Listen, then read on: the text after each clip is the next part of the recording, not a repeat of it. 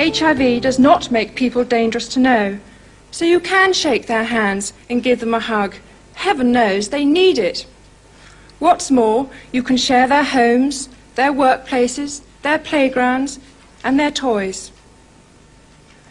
We all need to be alert to the special needs of those for whom AIDS is the last straw in an already heavy burden of discrimination and misfortune.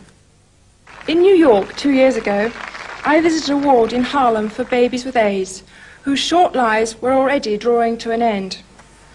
For our children's sake, we need to seize the opportunity to plan our response and organise our defences while we still have time.